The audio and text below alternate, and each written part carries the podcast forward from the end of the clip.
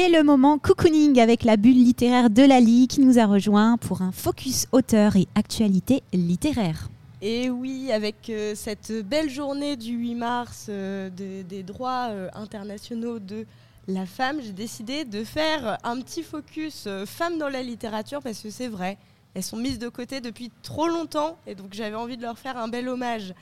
Puisque quand on pose la question aux personnes autour de nous, ou euh, même si vous, vous vous posez la question, quand vous pensez à un homme euh, célèbre du 21e, du 20e, du 19e ou du 18e, souvent facile d'en dire, d'en dire 1, 2, 3, même, euh, même 10. Par contre, pour les femmes, bon, 21e, ça va, on est dedans, 20e, on s'en sort. Mais là, du tac au tac, une femme du 19e, 18e, un petit peu plus compliqué. Et j'avais vu ça par un micro-trottoir sur TikTok, que peu importe l'âge, le genre, la catégorie socio-professionnelle, bah, dire des femmes qui sont importantes euh, et qui ont contribué à l'histoire, bah, c'est pas facile. Donc, où sont les femmes? Eh bah, pas dans nos manuels scolaires apparemment, parce que même moi, faisant partie de la génération Z, j'ai très peu de souvenirs de femmes ayant marqué mon collège et mon lycée.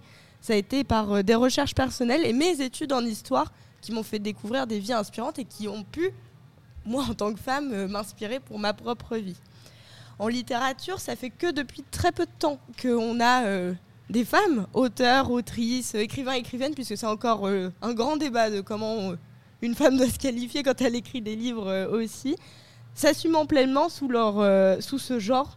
Donc forcément, big up à Georges Sand, Madame de Lafayette et Louise Labbé ayant écrit sous de nombreux pseudonymes pour citer les plus connus.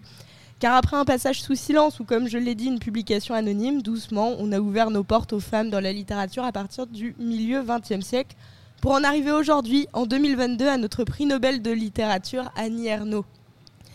Aujourd'hui, mon focus euh, écrivaine ne sera pas sur elle, même si j'ai écrit, même si j'ai lu une majorité de ses livres. Je vous invite pourtant à le lire pour l'engagement et la poésie qu'elle a à nous partager. Mais je souhaite vous offrir une lecture douce, simple, mais qui ne veut pas dire niaise. Une simple berceuse sur des thèmes ô combien importants de la vie, avec des personnages si humains. Je vous parle de Agnès Martin-Lugan. Elle a fait sa première autopublication en 2013 avec Des gens heureux lisent et boivent du café, comme je suis d'accord avec ce titre. elle va euh, donc faire cette autopublication et ça va tellement bien fonctionner pour elle qu'elle a signé pour la maison d'édition Michel Lafon. Depuis 2013, on a la chance d'avoir une parution par an, qui est quand même un extraordinaire travail. Et la dernière publication que nous avons est sous le titre de La déraison. Nous avons, comme je le disais, des thèmes prenants, que ce soit le deuil, la reconstruction, l'addiction au travail, l'adultère ou encore les secrets de famille. Donc tous ces thèmes que nous avons tout autour de nous, que ce soit personnellement ou par euh, la famille, les amis, etc. Les thèmes sont comme je l'ai encore dit, prenant, mais la peinture est d'une grande légèreté. Elle montre toutes ces, vies si différentes, mais en ayant une écriture très simple, et c'est ça qu'on aime chez elle.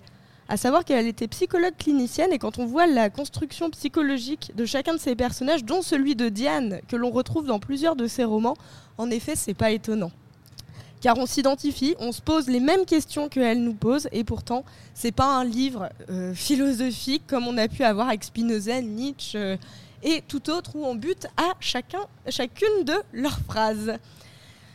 Elle écrit à partir d'une angoisse souvent. Par exemple, le premier livre, comme je, l'ai dit, Les gens heureux lisent et boivent du café, c'était une angoisse de maman lorsqu'elle a eu son premier enfant où elle s'est dit mais si je le perdais ainsi que mon mari, qu'est-ce que je deviendrais?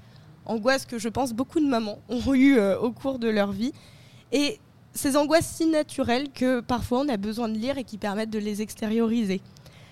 Elle a eu plus de 3 millions de ventes en France et à l'étranger, car elle est publiée aussi dans plus de 30 langues différentes, euh, un véritable exploit. Elle cite son écriture comme lui donnant des ailes, et je vous assure qu'elle nous en donne aussi. J'ai lu une bonne partie de ses livres, prenez-en au hasard dans une librairie, et vous ne serez pas déçus. Pour finir, j'ai deux actualités littéraires. Alors, c'est pas des focus sur les femmes, mais il faut quand même en parler.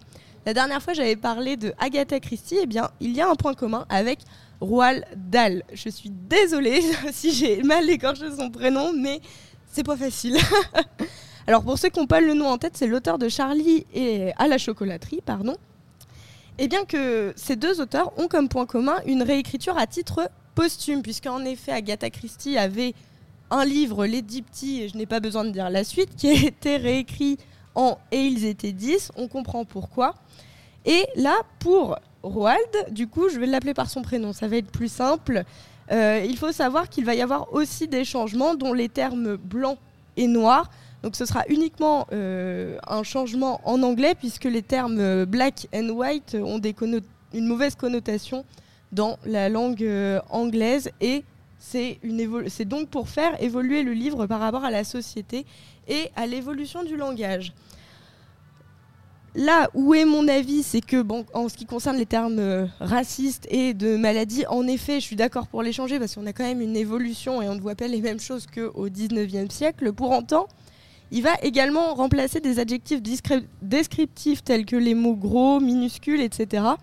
Et donc, je vous la pose à vous, mes chers auditeurs. Est-ce que vous trouvez ça normal, le fait que tous les adjectifs donnant une information sur le physique des personnages doivent ne plus être cités tels quels?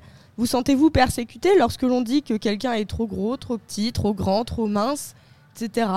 Et est-ce que l'auteur aurait été d'accord, puisque euh, c'est une modification à titre posthume, puisqu'il est décédé il y a plus de 30 ans quand même?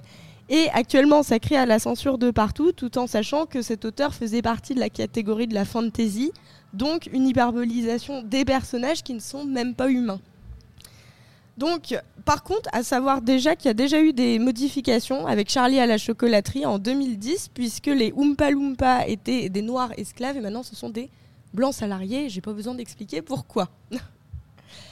La deuxième actualité, c'est la publication française de La mâchoire de Cain. Alors pareil, je vais écorcher son prénom, c'est Édouard Powix Mater, euh, publié en 1934. Et c'est qu'en 2023 qu'on l'a enfin en publication française. C'est un roman où on, découpe chaque page, on les surligne, on écrit dessus. Si vous n'étiez pas déjà convaincu avec ma chronique euh, de Comme un roman de Daniel Pennac, on a le droit de faire tout ça sur les livres, bah là on est obligé. En effet, il y a six meurtres, donc six enquêtes à élucider, six assassins, six victimes. Toutes les pages sont dans le mauvais sens et le but, c'est de devoir les remettre dans le bon.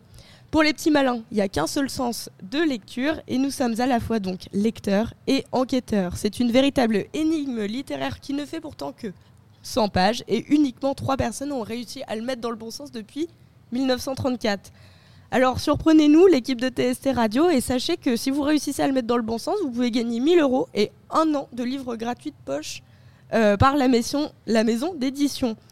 Le mot de la fin, je suis toujours sur la dacha de Agnès Martin-Lugan parce que comme je vous ai dit, j'ai cligné des yeux cette semaine, j'ai pas eu le temps. N'hésitez pas à me partager vos joies littéraires afin que je puisse vous créer vos chroniques. Je vous souhaite une bonne lecture avec votre meilleur plaid et boisson. Et encore une fois, c'était un véritable plaisir de partager cette bulle littéraire ensemble.